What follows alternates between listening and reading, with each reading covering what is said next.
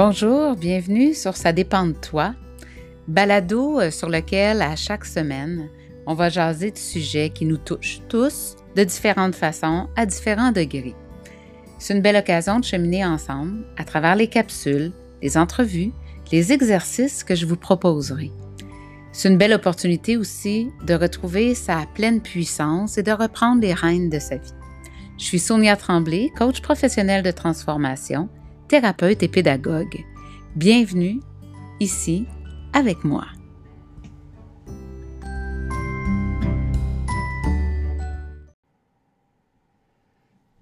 Bonjour et bienvenue pour ce sixième épisode du balado. Ça dépend de toi. Aujourd'hui, euh, je te parle d'une ressource précieuse qui est l'énergie. L'énergie qu'on a tous en soi. L'énergie qu'on déploie à différents degrés chacun. J'entends déjà des gens me dire Oh mon Dieu, l'énergie, ça, j'en ai plus. Plus de jus, bout de souffle, plus capable. Puis d'autres, moi, je suis une machine. Je suis une centrale énergétique. J'ai toujours de l'énergie. Il n'y a rien qui m'arrête. Qu'est-ce qui fait que deux êtres avec les mêmes capacités ressentent de façon aussi distincte leur énergie. D'un point de vue très concret, l'énergie, c'est relié à l'action, la force et la durée.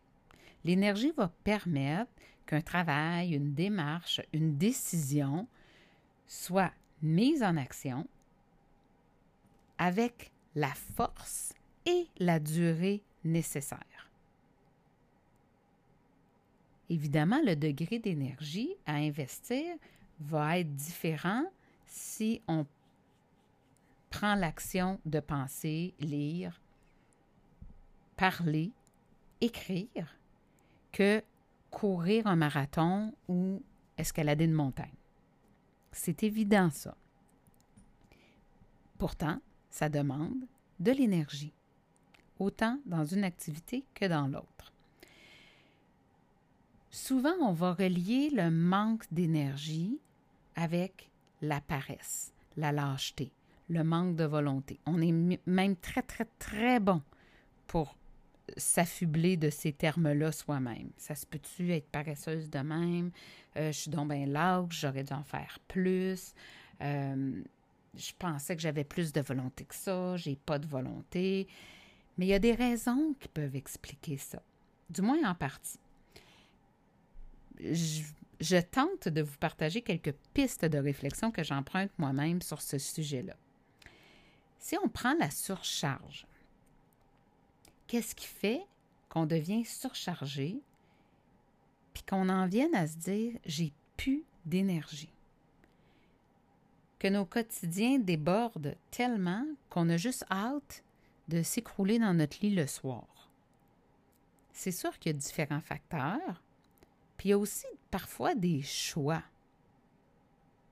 Il arrive que euh, c'est par un besoin d'avoir plus euh, de biens matériaux qu'on va se retrouver dans une spirale où on va être surchargé. Ça se peut aussi que cette spirale-là soit un excellent prétexte pour pas penser à ce qui nous dérange, à ce qui nous habite, à ce qui brime notre paix d'esprit. On va se lancer dans des activités plutôt que de se, disons, bercer, le terme étant très, très euh, mal choisi, mais de se bercer dans ces pensées qu'on trouve nuisibles, puis qui sont justement envahissantes. Puis des fois aussi, ça va être parce qu'on a l'impression qu'on doit répondre à des attentes. Qu'elles soient explicites ou non, on dirait que c'est plus fort que nous. Mais il y a aussi des contextes qu'on n'a pas nécessairement choisis, puis avec lesquels on va être obligé de jongler. Euh, je vous partage mon histoire personnelle. J'ai adopté deux enfants. Euh, qui sont arrivés à un an d'intervalle, mais ils avaient tous deux huit mois de différence. Puis, euh, à la surprise générale, je suis tombée enceinte et j'ai accouché de jumelles prématurées Alors que mon deuxième était avec nous depuis euh, presque un an, et tous les deux, mes deux aînés, n'avaient pas encore deux ans.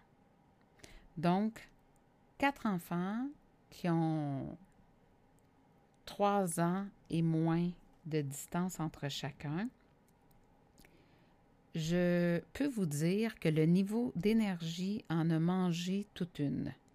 Surtout les cinq premières années, je dirais. Euh, les nuits écourtées, les virus, les dents, le travail, les activités sportives, des enfants, évidemment, et de temps en temps des adultes pour s'aérer l'esprit, les tâches ménagères, et j'en passe, parce qu'il y a aussi le couple dans ça. Alors, l'énergie, à ce moment-là, était monopolisée par un seul objectif, rester en vie, puis accomplir mes responsabilités. J'ai trébuché deux fois. Quand je dis trébucher, c'est que c'est devenu trop. Puis j'ai dû accepter que, dû à mon épuisement, je devais arrêter de travailler. En fait, quand on dit plus de jus, euh, j'en avais plus. Mais comment j'aurais pu éviter ça? Comment j'aurais pu éviter cette situation-là?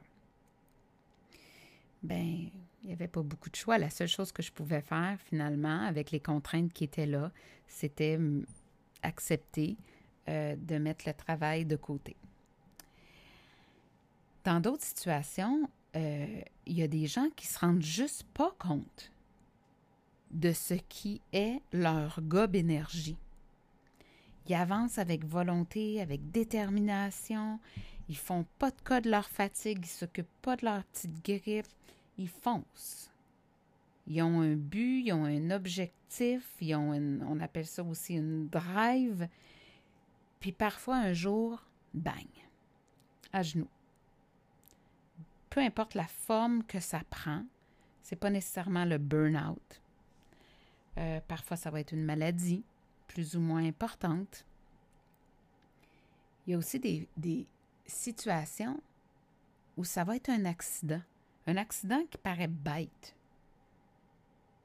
Mais combien de gens m'ont raconté, peut-être à vous aussi, qui étaient tellement fatigués, qui étaient tellement sur le pilote automatique, que justement, ils ont manqué une marche ou ils ont fait un geste précipité ou ils étaient dans l'une, puis voilà.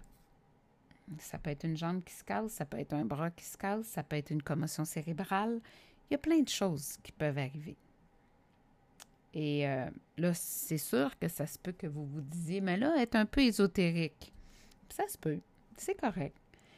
Mais même parmi les personnes très rationnelles, certaines ont dit que c'était presque des accidents-providence. Alors, une chose est à mes yeux certaine, c'est que plus que plus que nous faisons des choses, des gestes, des actions qu'on choisit des activités qui sont en ligne avec nos valeurs et nos motivations, plus c'est en accord avec notre nature profonde, moins on est en perte d'énergie. L'énergie se perd quand on s'éloigne de ce qui nous anime réellement, de ce qui est vrai, vraiment qui nous sommes. C'est coûteux ça coûte cher de s'éloigner de ce qui nous intéresse, de ce qu'on aime, de ce qui répond à nos besoins réels. Un autre exemple, si on prend quelqu'un qui est de nature calme, réservé, et qu'on l'envoie travailler dans le bruit et les foules, ça va être très, très exigeant pour cette personne-là d'accomplir cette tâche-là. Tandis que si on prend la même personne, puis qu'on l'amène dans un milieu qui va répondre à ses besoins, ben on va trouver que c'est un employé modèle. Alors que dans le premier cas, on doutait de son efficacité. De notre côté, si quelqu'un a besoin d'action, de relations interpersonnelles, d'animation autour de lui, puis qu'il se retrouve à répondre au téléphone dans un cubicule d'une compagnie X, dans un environnement beige-brun, j'exagère quand même, mais ça va avoir le même effet qu'un éteignoir sur cette personne-là. Ça va y prendre énormément d'énergie quand il va sortir d'entre ces murs-là pour retrouver son allant et sa vitalité. C'est pour ça que c'est si important de se connaître, parce que plus on se connaît, plus on respecte nos besoins véritables, qui sont, eux, reliés à nos préférences comportementales, notre personnalité, plus on va vivre avec une, impression de légèreté et plus on va avoir d'élan. Je termine en vous parlant de l'importance de bouger sur notre potentiel énergétique. Peu importe de quelle nature se fait le mouvement, bouger peut être autant prendre une marche que courir, que faire du tai chi ou un art martial plus actif. C'est hyper important.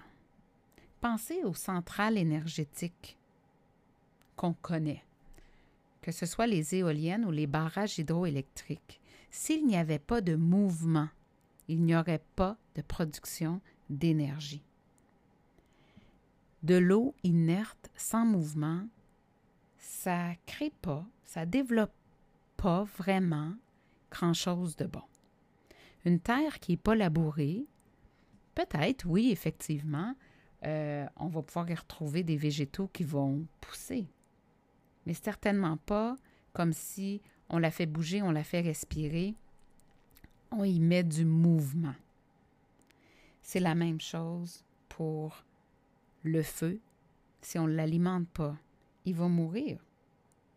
Alors, continuez d'être en mouvement même quand vous sentez que vous avez une baisse énergétique parce que le mouvement va devenir votre moyen de produire de l'énergie. Alors, je vous souhaite une splendide semaine et j'espère que vous serez en contact avec la belle énergie qui est votre ressource précieuse.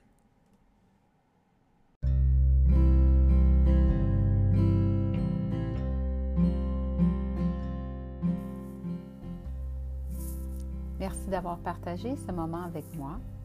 Pour continuer à demeurer en contact, je vous invite à me suivre sur Instagram au soniatremblay.ca, sur Facebook, Sonia Tremblay Mieux-être, et je vous suggère aussi de venir me rejoindre sur mon site internet www.soniatremblay.ca afin que nous nous connaissions davantage. Au plaisir de vous retrouver pour le prochain épisode.